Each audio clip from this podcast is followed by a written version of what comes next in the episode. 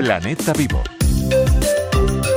El aire de Europa es el más seco de los últimos 400 años, es decir, desde principios del siglo XVII el aire no ha sido tan seco como ahora.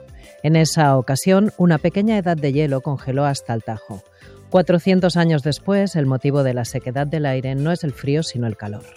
Para descubrirlo, más de medio centenar de científicos han realizado un análisis sin precedentes de la memoria climática de los anillos de los árboles europeos.